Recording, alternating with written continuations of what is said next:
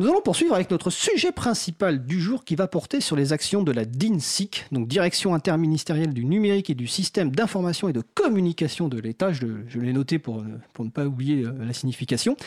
Donc, j'ai le grand plaisir d'avoir avec moi donc Bastien Guéry, qui est référent logiciel libre. Bonjour Bastien. Hello. Et Xavier Béchade, qui est chef de projet CHAP. Bonjour à tous. Alors bien sûr, nous aurons l'occasion d'expliquer ce qu'est CHAP. Alors l'idée, c'est de faire un, un petite présentation un peu de, l'action de cette euh, structure qui est importante. Euh, on a déjà abordé certains sujets de la DINSIC dans l'émission du début janvier. je me souviens plus la date exacte, mais je la retrouverai 2019 avec Laurent Joubert et Mathilde Bras. Mais là, on voulait euh, rentrer un peu plus dans le détail d'un certain projet, notamment bah, le référent logiciel libre. Donc, pour une émission de l'April, c'est évidemment important. Et pour parler aussi d'un projet un peu spécifique, donc qui est le projet CHAP.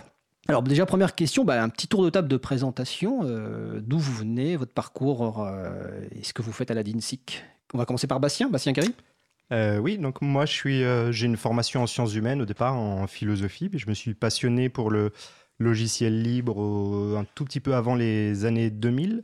D'abord comme militant, hein, parce que j'étudiais la, la, philosophie, et puis Ensuite, je me suis plongé dans linuxfr.org, j'ai découvert la communauté et je me suis mis à la programmation en tombant notamment dans Emacs. Euh, j'y ai pris goût, je suis devenu contributeur euh, du logiciel libre, puis mainteneur, ce qui m'a donné un peu une vue aussi sur ce que c'est au-delà de la simple contribution, comment on gère un progrès qui peut être euh, important. Et puis ensuite, un tournant, ça a été de quitter les sciences humaines pour m'engager plus du côté de l'associatif, en travaillant notamment pour Wikimedia France euh, en 2010. Je suis devenu indépendant en faisant à la fois du développement et de l'assistance à maîtrise d'ouvrage. Et j'ai eu la chance d'entrer dans le programme Entrepreneur d'intérêt général en 2017. Euh, qui est un programme lancé par Etalab et la DINZIC pour faire euh, entrer des profils tech un peu différent dans des projets de l'administration où elle essaye de travailler de façon plus agile, en itération, sur des irritants, des projets précis, euh, portés par des agents euh, des administrations euh, qui sont des, mentors. Et j'ai continué dans ce programme l'année d'après parce qu'on avait identifié le besoin de souder un peu la promotion des entrepreneurs d'intérêt général. On était 11 en 2017, on était 32 en, en 2018. Et l'idée, c'était de capitaliser pour euh, grandir. Donc, euh, on a grandi, ça continue. Euh, Mathilde Bras en avait parlé.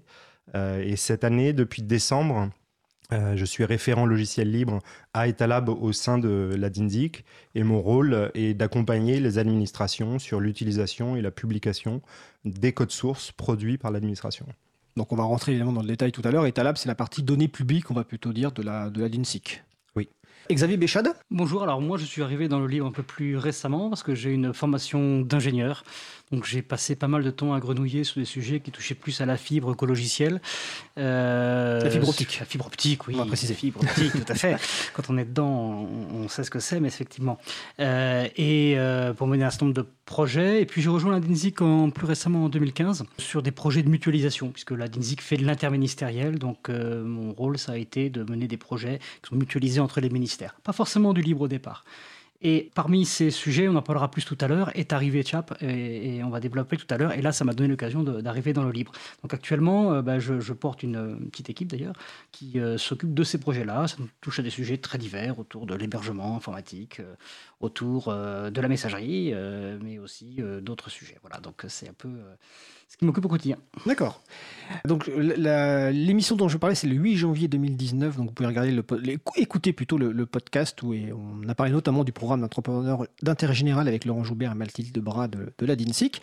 Bon, déjà première question, on va revenir rapidement, euh, Bastien, sur le contexte juridique euh, de la loi pour la République numérique et notamment sur la partie logicielée parce que c'est en grande partie euh, suite à ce contexte juridique qu'il y a cette action référent logiciel libre, politique de contribution qu'on va évoquer tout à l'heure. Euh, un mot avant le contexte juridique, c'est que c'est de dire que le libre euh, a existé dans l'administration euh, bien avant la loi pour une république numérique et l'ensemble de l'écosystème, y compris les associations, était déjà actif pour sensibiliser les députés, pour dialoguer directement avec les administrations. deux projets emblématiques et historiques de cette mobilisation autour du logiciel libre avant même la loi pour une république numérique c'est le socle interministériel du logiciel libre, qui a donc démarré dans le milieu des années 2000 euh, et qui consistait à essayer de faire converger les administrations autour de solutions libres euh, recommandées le deuxième projet emblématique, c'est le marché de support logiciel libre. Les administrations identifiant un besoin de support commun sur des souches libres qu'elles utilisent dans plusieurs administrations, se sont dit, ben, faisons un marché de support pour être sûr d'avoir le support dont on a besoin sur ces, ces souches-là. Donc ces choses-là, ces projets existent, étaient expérimentés avant la loi Le Maire euh, qui dit donc euh, en 2015-2016, 7 octobre 2016, euh, que les logiciels sont des données publiques administratives au même titre que les données scalaires qu'on retrouve dans l'open data. Donc en disant cela, elle, invite les administrations à publier le code source des logiciels. Il y a évidemment des conditions. Euh, il faut que ce soit du code source développé dans le cadre d'une mission de service public. Il faut que le code source soit euh, achevé, qu'il n'y ait pas de secret relatif euh, ou absolu. Donc il y a tout un ensemble de conditions, mais ce sont des conditions qui s'appliquent aussi dans le cas de l'open data. Donc on relève bien du même régime et c'est dans l'idée de continuer à valoriser les données publiques à la fois dans un but de retombée économique, comme pour l'open data, en disant bah, s'il y a une contribution de l'administration à un écosystème, eh ben, cet écosystème peut s'en emparer pour faire des entreprises, des startups euh, et autres, et dans un autre enjeu de transparence auprès du, citoyen sur euh, les outils qui sont utilisés en, production. Cette transparence, elle est particulièrement décisive dans un cas particulier, qui, est le cas euh, des logiciels qui mettent en œuvre des algorithmes de décision et un impact sur les individus pour le dire très concrètement, le cas de Parcoursup, que les gens connaissent bien. Dans le cadre de Parcoursup, euh, il y a une obligation de l'administration de, mentionner explicitement les algorithmes utilisés et d'être redevable vis-à-vis des citoyens, d'expliquer comment ça marche. Donc c'est une thématique différente du logiciel libre et du code source, mais l'ouverture des codes sources euh, entre comme un élément de transparence aussi. Avant de laisser Xavier Béchat de compléter s'il le souhaite cette partie-là, deux petites précisions. Donc, euh, tu le dis effectivement, la DINSIC, cette dynamique logicielle n'est pas nouvelle. Euh, comme évoqué lors de l'émission de janvier, la première euh, structure interministérielle s'appelait de mémoire la MTIC, donc c'était 98 ou 99. Alors je vais dire la, signification de mémoire aussi, je crois que c'était Mission Technologie de l'information euh, et communication, donc ça, ça, remonte à loin. Et deuxième chose, tu, parles de Parcoursup, comme l'émission est superbement bien préparée, la chronique qui suit le sujet long de Xavier Berne, une partie portera justement sur Parcoursup et une décision récente du, du, Conseil d'État. Xavier Béchat, est-ce que tu souhaites réagir sur cette introduction sur le contexte juridique? Non, du tout. je pense que simplement euh, la musique est aussi acteur aussi sur des projets de messagerie libre. On en a parlé, ça pense pas seulement à messagerie instantanée, donc on est vraiment dans un domaine euh, assez familier. D'accord. Alors, vu qu'on est dans l'introduction et qu'on parle de la DINSIC, j'ai posé la question qui fâche, parce qu'évidemment, euh, je suis obligé de la poser. Donc, la DINSIC existe depuis quelques années. Il y a eu plusieurs directeurs qui se sont succédés Jérôme Filippini, Jacques Marzin, Henri Verdier. Alors, je suis désolé si j'en oublie un, je ne crois pas. Depuis fin décembre ou début janvier, donc, il y a un nouveau directeur qui est Nadi euh, Bouana. Et. Euh, bon, qui, a soulevé quelques inquiétudes, alors à la fois par une interview bah, justement de Xavier Berne dans Next Impact, dans lequel il y avait une question, je crois, sur la notion de priorité au logiciel libre et lui euh, indiquait que c'était un débat du début des années 2000 et qu'il préférait une approche pragmatique. Et puis d'autres événements qui ont fait qu'il y a eu une certaine inquiétude. Est-ce que la dynamique logiciel libre se poursuit à DINSIC Je suppose que si vous êtes là, la réponse est sans doute euh, positive. Voilà. Est-ce que vous pouvez un petit peu rassurer les gens qui, s'inquiètent un peu? Alors, Nadi Bouana est arrivé le 10 décembre euh, de l'année dernière. Euh, la dynamique euh, autour du logiciel libre continue, sinon je ne serais pas là. Euh, et non seulement elle continue, mais elle s'incarne, sinon Xavier Béchade ne serait pas là. Et je dirais que moi, j'ai pas peur du tout des mots de pragmatisme. L'environnement administratif est un environnement forcément contraint en termes de ressources humaines, en termes de moyens, et il faut tenir compte de ces contraintes pour passer du déclaratif à l'effectif. Euh, passer du déclaratif à l'effectif, ça veut dire ben, euh, mesurer ce que signifie euh, l'autonomie, la maîtrise de nos systèmes d'information et leur efficacité. C'est aussi un mot que Nadi Bouana a employé et on ne peut pas faire l'impasse sur l'efficacité. On reparlera peut-être de la feuille de route TechGouv et des grandes priorités, mais dans les grandes priorités, il y a la simplification pour les usagers. C'est le rôle de l'administration. La feuille de route, elle est publiée déjà? Il y a les grands axes de la feuille de route qui sont publiés avec euh, six priorités attractivité, inclusion, simplification, économie, maîtrise et, alliance. Donc, j'avais loupé la, publication de, cette feuille de route, mais on, la rajoutera. Le lien, voilà, exactement, et ça me permettra de la lire avant de partir en vacances. Euh, donc, la maîtrise, c'est, on, est là-dessus, on est dans les systèmes mmh. d'information. Donc, euh, une partie de la DINDIC, par exemple, s'occupe du réseau qui met en communication l'ensemble des administrations. Bah là, ça demande de la maîtrise et euh, il y a des enjeux qui euh, sont au-delà du, logiciel libre. Donc moi, le pragmatisme, ça me va très bien. Ça veut dire qu'on passe des déclarations et des expérimentations à euh, des actions qui peut-être sont plus modestes mais dont on pense qu'elles seront plus effectives pour les priorités qui sont l'efficacité et l'autonomie. Euh, dans les inquiétudes, il y avait euh, l'attente d'une publication d'un document euh, dont tu as parlé tout à l'heure, qui est le fameux SIL, donc le socle interministériel de logiciels libres, hein, qui a donc été publié récemment.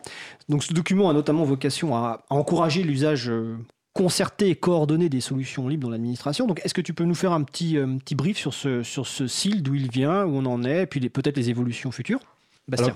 comme, je disais, le SIL, c'est un projet historique et emblématique qui mobilise environ 150 euh, agents dans différentes euh, administrations, qui essaye de faire remonter un peu quels sont les logiciels libres en usage dans les ministères, quels sont ceux qui sont cruciaux, et surtout qui demandent à des agents d'être référents d'être porteurs pour tel ou tel logiciel auprès des autres administrations. Donc concrètement, ces agents-là euh, se retrouvent en réunion euh, plénière d'une journée, échangent sur leurs pratiques euh, d'utilisation du livre, de développement et autres. On a par exemple eu une présentation de l'installation de GitLab dans un ministère. Quoi GitLab? GitLab, pardon, c'est un logiciel qui permet de déployer une forge, un site web pour partager du code source, soit publiquement, soit via du partage privé. Mais euh, ce partage de code source, bah, il peut se faire entre administrations et donc l'administration est utilisatrice euh, notamment de ce logiciel et partage son expérience là-dessus. Donc le CIL produit euh, les gens du, du CIL qui sont dans ce qu'on appelle les groupes MIM, les groupes mutualisation interministérielle. Euh, se retrouver chaque année en réunion pour échanger des compétences. C'est vraiment la vraie richesse, c'est l'échange de compétences interministérielles. Et émerger chaque année un, document euh, qui est le socle, qui avait la forme d'un PDF avec plus d'une centaine de logiciels libres référencés et recommandés euh, par l'État. Ce qui a changé avec Nadi Bouana, c'est que ce CIL auparavant, était validé euh, dans la réunion des, DSI et après validation, il y avait une publication qui annonçait euh, cette liste de logiciels recommandés. Euh, Nadibouana, au tout début de, son arrivée, lançant des chantiers, dont un chantier qui est celui de labellisation de solutions numériques. pour essayer de créer un écosystème de confiance autour de solutions numériques, libres et non libres, ne pouvait pas demander au DSI d'aller valider un document dont on prévoyait la refonte. Aujourd'hui, cette refonte, est en cours. On a une réunion euh, il y a une semaine et demie, je pense, où l'April était présente avec d'autres acteurs du libre et des ministères. Et l'idée, c'était un peu de faire le constat que c'est difficile de maintenir euh, une communauté. Euh, une communauté qui en plus n'a pas un portage officiel très net et très clair de la DINSIC, qui a eu un portage flottant, ça c'est un problème qui existait bien avant Nadibouana. Et donc l'idée c'est si on manque de gens pour vraiment porter de la recommandation, cette recommandation, elle perd de la valeur. Du coup, on s'engage plutôt dans une voie de remontée d'usage. C'est-à-dire que la richesse des échanges interministériels, eh bien, c'est d'aller publier ça pour toucher au-delà des ministères centraux, les collectivités, les villes et l'ensemble des acteurs. Et de cette remontée d'usage, euh, réfléchir à des systèmes de recommandation, entre guillemets, plus latéraux, parce que le besoin, il est sur euh, la connaissance. Un autre point important, c'est que au début du CIL, euh, juste avant la circulaire Héros de 2012, les enjeux, c'était de faire converger les systèmes d'information autour d'un logiciel unique donc, on allait chercher dans les bases de données, par exemple, quel était le logiciel de base de données qu'il fallait recommander. Moi, aujourd'hui, je pense qu'il euh, faut toujours tenir compte des contextes et qu'on ne pourra pas dire ce logiciel de base de données libre est le meilleur des logiciels libres. Et le seul à utiliser. Voilà. Donc, on travaille sur de la remontée d'usage. C'est pas facile parce qu'il faut ben, embarquer l'ensemble des acteurs historiques qui sont souvent aussi des militants hein, au sein de leur structure. Et il faut clarifier le positionnement de la DINSIC sur la manière de les soutenir. ce qui n'est pas encore fait, ce qu'on fera dans les mois à venir. Et il faut juste faire circuler l'information autour des logiciels et remonter l'usage. D'accord. Euh, les logiciels, ces logiciels briques de base, c'est ce que vous appelez dans votre terminologie les souches logiciels libres? Oui, ça s'appelle les souches parce que c'est euh, l'ensemble euh, est classé un peu aussi en fonction des, systèmes de classification des, logiciels et de, de, vue qu'une administration a sur les systèmes d'information. D'accord. Je précise ça parce que comme ce terme est souvent utilisé dans les, les documentations de la DINSIC, c'est important à savoir. Alors, on verra tout à l'heure sur la partie l'accompagnement euh, des administrations dans la publication de code source, mais là on va parler d'une autre souche parce que c'est intéressant et, d'un projet euh, bah, qui est né à la DINSIC hein, il y a quelques années maintenant et qui justement est basé, si j'ai bien compris, sur une souche logicielle libre. C'est un projet de, donc de alors de messagerie instantanée, euh, donc exclusivement, si j'ai bien compris, destiné aux, agents de l'État, notamment pour échanger des informations sensibles. Donc je suppose que c'est en réaction ou en tout cas pour offrir une alternative libre, sécurisée sécurisé et on va dire fiable, loyal euh, à WhatsApp par exemple. Donc euh, Xavier Béchade, tu es le chef de projet de CHAP. Alors, euh, je m'occupe du projet de CHAP. Alors, pour lui rendre honneur, et je m'excuse d'abord à la part, mon, le vrai chef de projet de CHAP est mon collègue Jérôme Ploquin, mais l'émission étant en période estivale, il est malheureusement en congé, donc je vais eh ben le présenter pour ça. Donc voilà, mais je, je m'occupe de ce projet aussi. Donc, Alors, CHAP, ça vient d'où et c'est quoi en fait? Alors, ça vaut la peine effectivement de revenir sur euh, la raison d'être de ce, projet, le contexte, qui est effectivement euh, ce, ce, qui a été cité, à savoir qu'on euh, est parti d'un constat qui était que euh, on avait de nouveaux usages qui se déployaient, effectivement, euh, WhatsApp, mais aussi Telegram, tout ce qui est euh, connu du grand public. Avec ces applications, tirent pas mal d'usages et finalement changent nos habitudes numériques, y compris dans toutes les communautés jusqu'au sein de, de l'État. C'est-à-dire qu'il est très tentant en fait d'utiliser ces applications pour un usage professionnel, mais c'est au détriment de la confiance qu'on peut y porter et, et, et, donc on a ressenti comme étant un un des premiers euh, intérêts que de, euh, euh, de s'intéresser à ce sujet-là pour proposer une solution qui soit pérenne. ce qui nous a fait démarrer sur cette initiative, ça a été de, de, constater qu'on voulait sécuriser les communications des hautes autorités et qu'on se rendait compte que ces gens-là, en fait, sont d'une nouvelle génération et que le SMS c'est bien, la voix c'est bien aussi, mais si on peut pas faire du chat, ben ça marche pas. Donc, on... donc c'est la génération WhatsApp en fait. Exactement. Et euh, bah, clairement, c'était une, époque politique, cette date de, de, de, mai 17. Euh, et euh, la question nous est arrivée, en fait, collégialement, et la DINSIC s'en est saisie à l'automne 17 en disant Mais qu'est-ce qu'on fait? Donc, on a, on a regardé un peu le, tour des solutions, que ce soit éditeur ou libre, on a regardé un petit peu l'ensemble du panorama pour voir ce qui pouvait être une bonne réponse à cette problématique. Et on a euh, fait un, tour complet, avec ce besoin de développer pardon, un, besoin d'outils collaboratifs. On a regardé avec l'aide de l'ANSI, l'Agence nationale de sécurité des systèmes d'information, puisqu'on on s'est entouré de, sachants dans ce domaine pour euh, être orienté. Euh, on a fait un tour de table à peu près de, de tout ce qu'on pensait exister dans le domaine. On a vu du libre, de l'éditeur. Euh, et on a fini par prendre une orientation en, retenant euh, justement un produit existant et en s'orientant sur une stratégie libre qui en fait, euh, on a regardé un des produits, on a trouvé là une, on va dire une souche alors, euh, un projet, je préfère dire, euh, qui est un projet qui s'appelle Matrix Riot, qui, d'un point de vue de technicien, nous semblait avoir de bonnes garanties de développement et jusqu'à présent, on touche du bois, on est assez heureux là-dessus. Il y a une communauté active un critère. Parce que faire le pari du libre, c'est aussi faire le pari d'une évolutivité. Et on voit une communauté qui active, un produit qui se développe et une synergie qui passe autour de, euh, ce, projet. Voilà à peu près le, démarrage. Et effectivement, début 2018, euh, on s'est engagé, on a fait un petit test, on a vu que ça marchait, euh, et on est parti sur un, projet à partir d'un cahier des charges d'exigence fonctionnelle. Alors, on a un petit peu fait le tour des popotes pour voir ce qu'on voulait. Il fallait que ça soit à l'état de l'art. Un certain nombre de choses comme euh, qu'on ne retrouve pas non plus dans des messageries, comme avoir accès à un annuaire, des choses toutes bêtes. Comment transposer une messagerie grand public à un usage professionnel Il y a des choses en plus. Alors je vais peut-être pas les détailler maintenant, mmh. mais on a beaucoup de choses qui ont été apportées, mais on a voulu rester dans l'esprit de on colle au plus près de, du projet libre. Et l'ANSI, donc sur le fait que ce soit un projet libre, quelle a été l'avis de l'ANSI Alors l'ANSI a toujours été très clair là-dessus, euh, et notamment sur la sécurité, euh, je répéterai ce qu'on nous a dit, la sécurité n'est pas dans le secret. Donc ça sert à rien de cacher son code. À partir de là, euh, le libre, il est parfaitement ouvert. Et ils ont été très accompagnants là-dessus. alors évidemment, faire du libre, ça veut dire quelque chose, quelques réflexes élémentaires. Genre, si vous trouvez une faille de sécurité, vous commencez pas par la mettre sur un répertoire ouvert au, public avant de le corriger. Vous corrigez d'abord, et après, ben, vous mettez euh, votre correctif euh, dans le code qui est partagé. Euh, on utilise des, des repositories ad hoc. Donc l'ANSI a toujours été très accompagnante. Et aussi, partant du fait que le constat de départ, c'est que ne rien faire, ça veut dire continuer à avoir l'utilisation de WhatsApp ou de Telegram. Donc il faut voir aussi ce qu'on fait.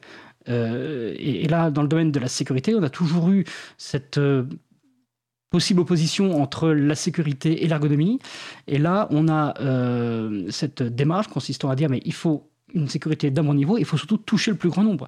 La vraie sécurité, c'est le produit du niveau de sécurité par le nombre de personnes qu'on peut atteindre. Et si on sécurise parfaitement un produit fermé, il n'y a pas de sécurité. D'accord.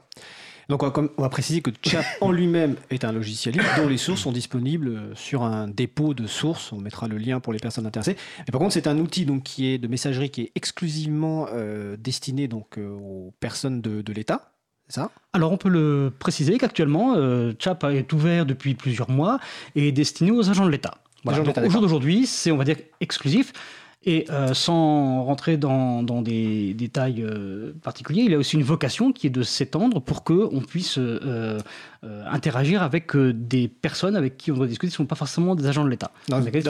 Mais là, j'anticipe un peu sur l'évolution du produit. Chap est un produit jeune, il se démarre maintenant, et actuellement, c'est cela. Ok, bon, on reviendra sur l'évolution tout à l'heure, et notamment ma question sur les, la, volonté de pouvoir communiquer avec d'autres personnes qui utilisent Matrix, mais en n'étant pas sur l'état, mais on reviendra tout à l'heure sur l'évolution des fonctionnalités. On va revenir un petit peu donc, sur le deuxième sujet euh, qu'a cité tout à l'heure euh, Bastien, qui est notamment donc, Bastien Guéry, l'accompagnement et euh, de l'administration pour la publication de code source donc, par l'État et déjà le recensement de code source. Donc ça, c'est en tant que référent logiciel libre, je, suppose que c'est une partie de, de cette tâche, de ta tâche. Est-ce que tu peux nous donner quelques détails sur l'importance de cette tâche et puis euh, les bonnes pratiques, euh, l'évolution euh, oui, tout à fait. D'abord, juste une parenthèse un peu, parce que c'est important, je pense, dans l'esprit des gens, de mesurer les, les dimensions en termes d'administration. La DINSI, qui est une administration de 140 environ agents, donc on est tout petit, y compris par rapport à des grandes DSI d'autres... DSI, direction des systèmes d'information. d'autres directions des systèmes d'information des, ministères. Donc, euh, on est dans l'incitation et la valorisation et l'accompagnement au quotidien, au fil de l'eau, j'allais dire. Ça prend la forme pour moi, par exemple, de un mail que je reçois de la Cour des comptes me disant euh, Nous avons ce logiciel, nous aimerions l'ouvrir, comment fait-on? Donc le comment fait-on, il y a une partie euh, juridique de réponse aux questions sur quelles sont les licences à utiliser. Euh, ces licences, elles ont été euh, fixées par, décret pour ce qui est des licences euh, permissives, où on retrouve les licences habituelles, Apache, MIT et autres. et on inclut aussi des licences à réciprocité, type GPL, Affero, GNU Public License et autres. donc c'est répondre sur le plan juridique, répondre sur le plan technique aussi, parce qu'en fait, les personnes avec qui je discute ne sont pas tout le temps directement les développeurs. Ça peut être soit des développeurs, si c'est un développeur euh, interne à l'administration, soit le chef de projet euh, qui récupère le code d'un prestataire. Donc ce chef de projet-là, bah, il n'a pas, il sait pas ce que c'est que le format Markdown pour euh, un README, il n'a pas forcément toutes ces habitudes-là qui font partie de nous, de la qualité qu'on veut encourager. Donc au quotidien, c'est ça, c'est accompagner des administrations sur leurs demandes d'ouverture. Des fois, c'est plus en amont. On peut imaginer euh, soit une agence publique, soit un ministère qui va lancer un appel à projet. Et donc, dans le cadre de cet appel à projet, elle va faire des recommandations sur la publication des données en général, donc soit les données en open data, soit les données euh, de logiciels euh, produits dans le cadre de ces différents projets répondant à l'appel à projet. Et donc là, j'interviens un peu plus en amont pour essayer de mesurer euh, les enjeux et toujours pareil, de répondre aux questions sur bah, c'est quoi une licence libre, c'est quoi l'intérêt de le faire et c'est quoi le risque de le faire. il faut bien voir que c'est de l'énergie en plus, ça coûte d'ouvrir du code. Donc nous, on privilégie plutôt l'ouverture de nouveaux codes euh, plutôt que d'aller chercher euh, des, projets déjà existants où là, la complexité, bah, je ne peux pas l'assumer seul et on n'est pas assez nombreux euh, en termes de ressources pour accompagner l'ouverture de gros projets. Mais ça fait aussi partie de cela. À titre d'exemple, je discute en ce moment avec le développeur de la plateforme HAL, la plateforme de partage des publications scientifiques en open HAL, voilà, la plateforme des publications scientifiques. Et donc, on discute de comment ouvrir ce code qui est euh, ancien, qui a du legacy, euh, où c'est compliqué. Euh, du legacy Legacy de l'héritage délicat à gérer. Le code est une matière vivante et périssable. Donc c'est ça l'ouverture, c'est l'accompagnement, je veux dire en, direct, un à un. En parallèle, on a commencé avec un collègue d'Etalab, Antoine Augusti, à essayer de faire un recensement un peu des, comptes d'organisation présents sur GitHub GitLab et d'autres forges, euh, et qui sont des comptes d'organisation d'organismes publics. Donc on a le ministère des Finances, on a la DINSIC, euh, on a différents projets. C'est pas un compte d'organisation par structure, ce serait trop simple, euh, ça peut être des comptes d'organisation par projet. et on en a référencé plus d'une centaine qui nous donnent aujourd'hui une vue sur à peu près 2000 dépôts de code source. Donc, si on veut un état euh, du code source ouvert par l'administration, on a 2000 dépôts. Évidemment, là-dedans, il y a à boire et à manger. Il y a des dépôts où il n'y a pas de licence. Euh, il y a des dépôts où, il ne faudrait pas que ce soit ouvert. il y a de tout, mais c'est un point de départ. Et l'idée, un peu comme je disais pour le CIL, on va aller vers l'usage plutôt que la recommandation. Bah là, c'est de prendre ce point de départ-là, d'essayer d'identifier des dépôts critiques qui demandent à être valorisés pour que euh, une mairie demain aille chercher sur ce moteur de recherche, euh, trouver un dépôt qui l'intéresse et qui est peut-être à terme de la mutualisation. La mutualisation, c'est le Graal dans le libre, mais souvent on l'invoque très tôt, alors que c'est le plus compliqué à faire encore plus quand on est une administration où il y a beaucoup de, de friction et de, de petites cases. D'accord. Euh, bon, tout ça c'est très intéressant et on va y revenir après la pause musicale. Alors là, on va changer de style par rapport à nos pauses musicales classiques et je remercie nos, euh, nos invités parce que c'est les pauses musicales, c'est leur choix. Alors on va écouter Nocturne donc de Frédéric Chopin mais par Franck Lévy et on se retrouve juste après. Cause commune, cause-commune.fm 93.1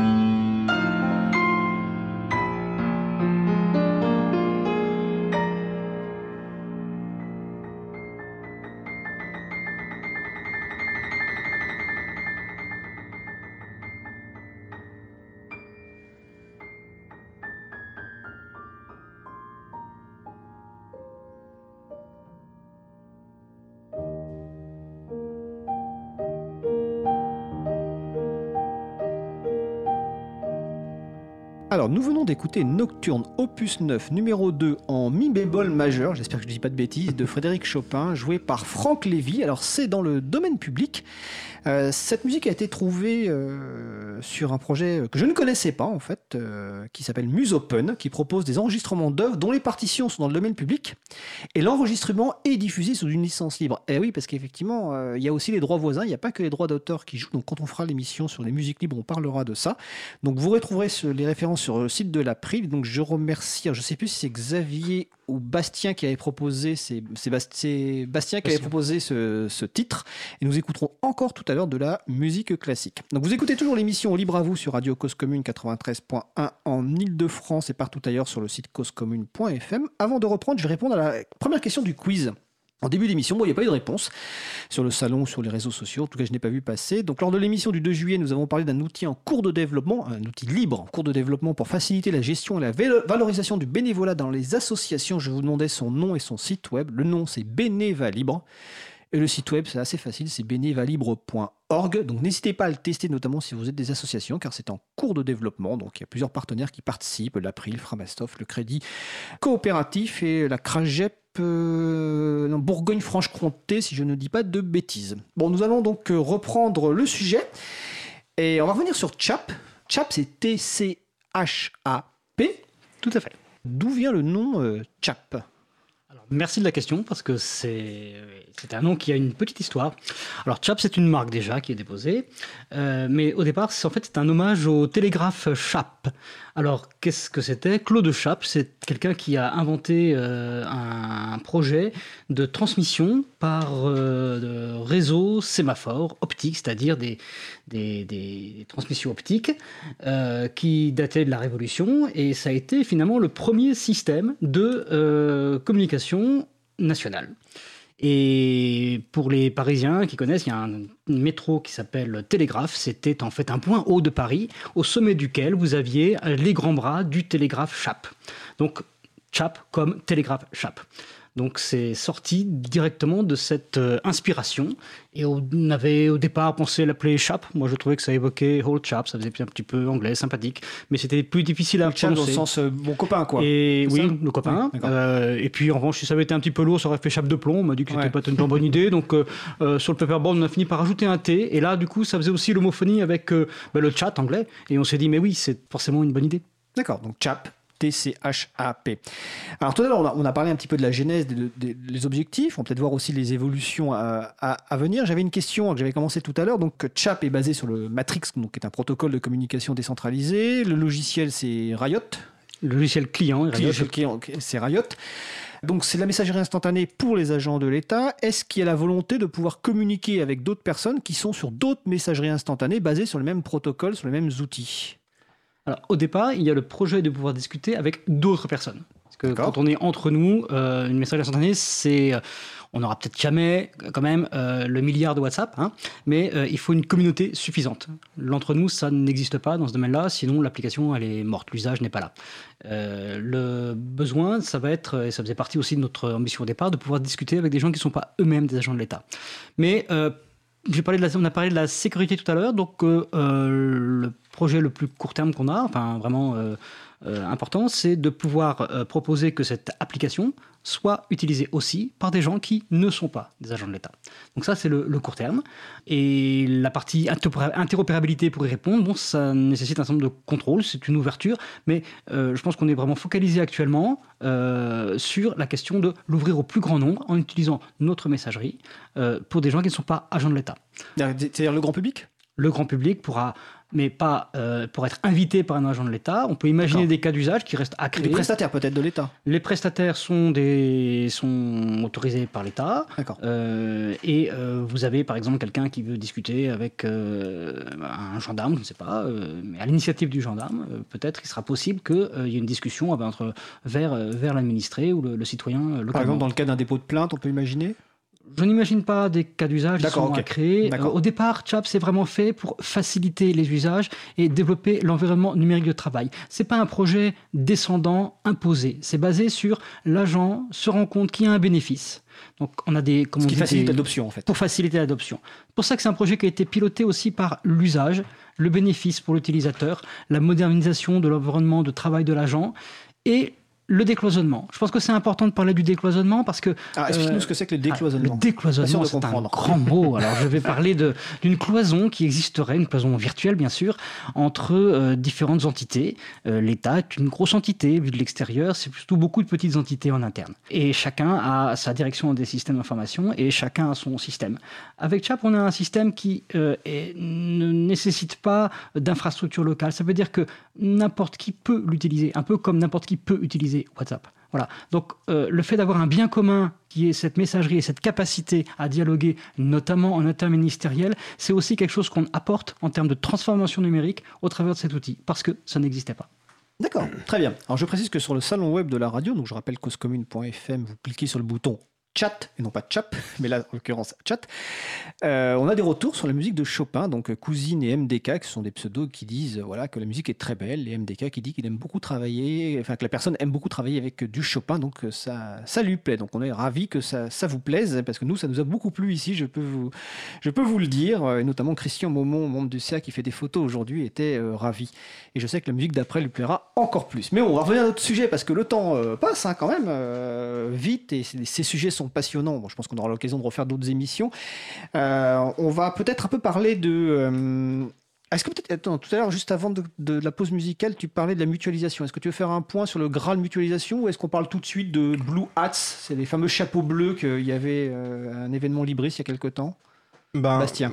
Je ferai plutôt un pas de côté euh, par rapport à la mutualisation, mais pour rebondir aussi sur ce que disait Xavier et, et- et dire qu'il y a l'un des effets euh, importants que euh, CHAP a, par exemple, c'est de sensibiliser les agents à la question de la souveraineté.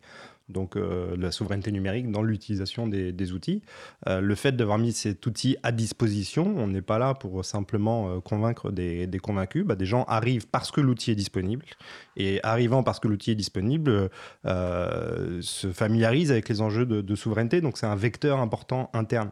Et cette sensibilisation via les outils du projet très important qui est le- l'environnement de travail numérique de l'agent, qu'on appelle ETNA en interne.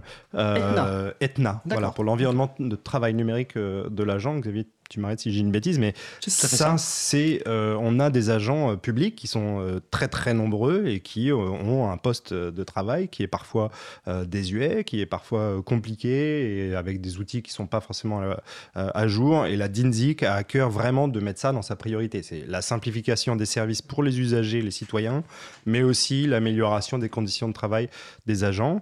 Et là aussi, bah, dès que le libre, le logiciel libre peut être utilisé comme un levier pour cet objectif-là, on le fait. On le fait avec Chap, on le fait aussi avec Jitsi, euh, la solution de web conférence. Euh, et ce qui est intéressant de noter, c'est que c'est pas la DINSIC tout le temps qui est euh, faiseur, mais elle est en animation et en coordination de, de projets interministériels.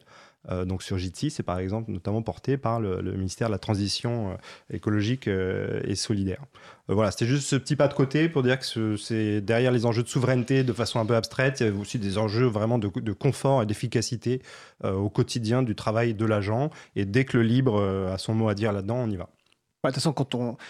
Récemment, on faisait une, une émission sur la bureautique libre, notamment LibreOffice et, et la migration de la ville de Grenoble. Et un point essentiel, c'était que c'était, euh, il fallait partir aussi des besoins et de- du confort d'utilisation des personnes qui allaient utiliser l'outil. hein. On n'utilise pas un Voilà. outil juste pour le Mhm. plaisir que de l'utiliser. Il faut partir de là. Donc tout à l'heure, j'ai cité euh, Blue Hats. Euh, avec les chapeaux bleus. euh, donc c'est Blue Hat, c'est quoi? C'est une communauté justement d'agents de l'État impliqués dans le logiciel libre? Qu'est-ce que c'est exactement Alors, Blue Hat. Euh, moi, je revenais de deux ans passés dans le programme d'entrepreneur d'intérêt général. J'avais compris l'intérêt non seulement d'avoir des profils atypiques dans chaque administration, mais aussi d'avoir une communauté. Euh, Blue Hat, c'est né de l'idée que ce serait bien de favoriser, euh, Xavier a dit décloisonnement, mais c'est un peu ça, de favoriser les échanges entre euh, personnels compétents, agents publics euh, compétents sur des profils techniques, donc euh, développeurs, dans l'administration, dès lors qu'il s'agit de logiciels libres, et d'ouvrir cet échange de, de compétences qu'on appelle avec Laurent Joubert, qui a conçu l'idée avec moi, compagnonnage. Donc c'est d'encourager un peu une forme de compagnonnage, d'accompagnement, de, communauté autour de problématiques techniques. Si on a une problématique, euh, je ne sais pas, autour des bases de données, on a cité ça tout à l'heure, euh, de la migration vers de- des bases de données relationnelles à des bases de données NoSQL, et ben des gens qui font euh, de- des bases de données non relationnelles euh, peuvent se mettre ensemble pour tester les outils, euh, expérimenter, partager. Et c'est surtout l'idée aussi de s'ouvrir hors administration à des gens qui peuvent euh, ben, apporter des compétences. On veut que les libristes qui sont engagés aujourd'hui dans de l'échange de compétences, que ce soit des ateliers euh, de, contribution comme Framasoft aussi peut en organiser, et ben que euh, dans ces ateliers-là, il n'y ait pas de raison qu'il n'y ait pas d'agents publics. euh, euh, et donc, c'est favoriser ça. Aujourd'hui, Blue Hat, euh, les ateliers ne sont pas euh, formellement euh, lancés parce qu'on ne voulait pas que ce soit un mouvement euh, descendant. Et la contribution de la DINSIC, c'est l'éditorialisation tous les deux mois d'une euh, d'une gazette, c'est la Gazette Blue Hat, euh, qui a aujourd'hui 570 inscrits. Et donc, on diffuse des nouvelles de logiciels libres dans l'administration. Donc, des montées de version.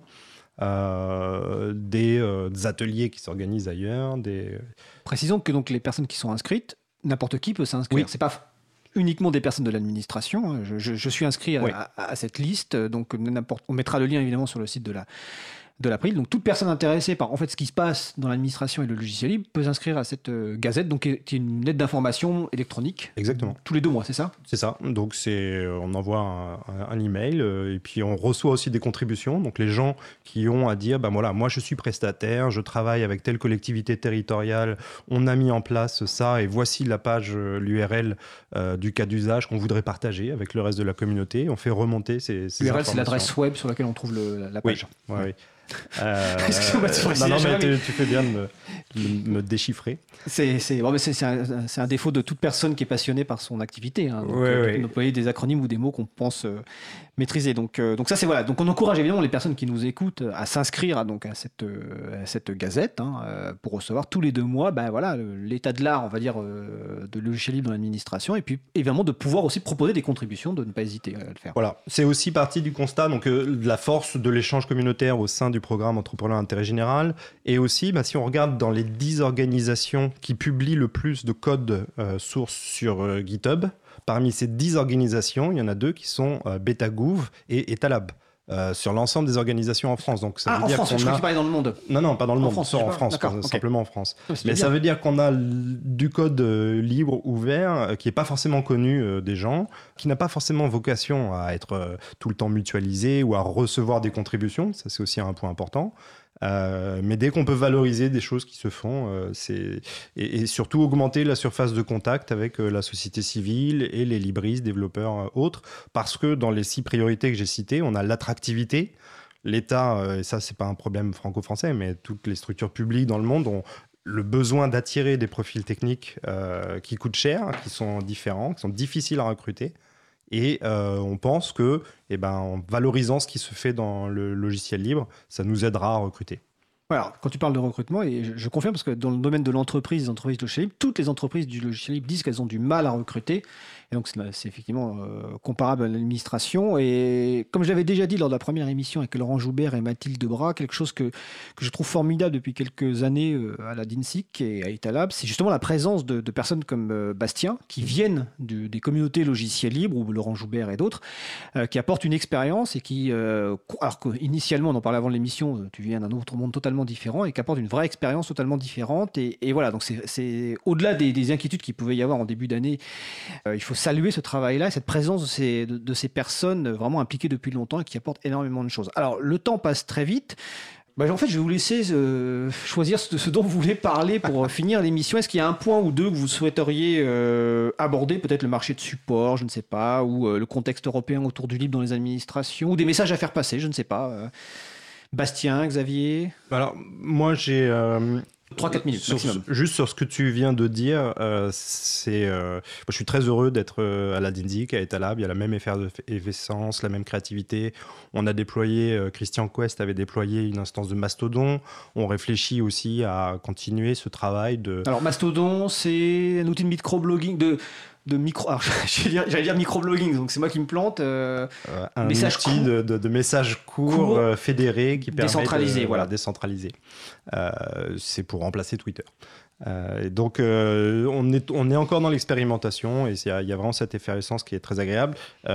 C'est bien de, de venir. ce qui est difficile, c'est de rester et de s'engager longtemps. Euh, donc moi, je m'engage euh, au moins jusqu'à la fin de mon mandat, euh, qui dure trois ans. Ah, bah, c'est ma question, ça dure combien de temps ça, ça Trois dure ans. trois ans, et si je peux, je resterai. Donc je pense que c'est important d'essayer d'incarner longtemps euh, les problématiques parce qu'il y a forcément un temps d'apprentissage. Moi, je suis pas arrivé avec euh, des leçons à faire à qui que ce soit. J'apprends. Euh, on apprend parce qu'on connaît pas les contraintes d'avance et puis on avance doucement. Peut-être un mot sur le contexte européen. Il y a des projets très intéressants, notamment un projet qui s'appelle The Foundation for Public Code, euh, qui a travaillé un référentiel de métadonnées pour décrire hein, les dépôts de code source partagés par euh, le secteur public.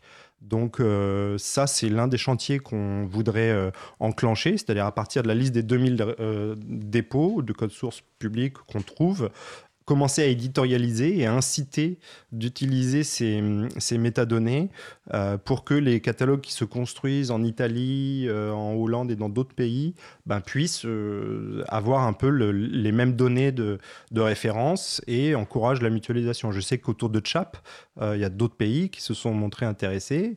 Et ben, être capable de décrire CHAP avec des métadonnées claires sur quelles sont les contributions attendues, par où commencer quand on veut euh, aider, euh, ou euh, quelle est la licence, des questions factuelles, bah, ça, ça peut, ça peut aider. Donc moi, je crois beaucoup à cette forme de mobilisation.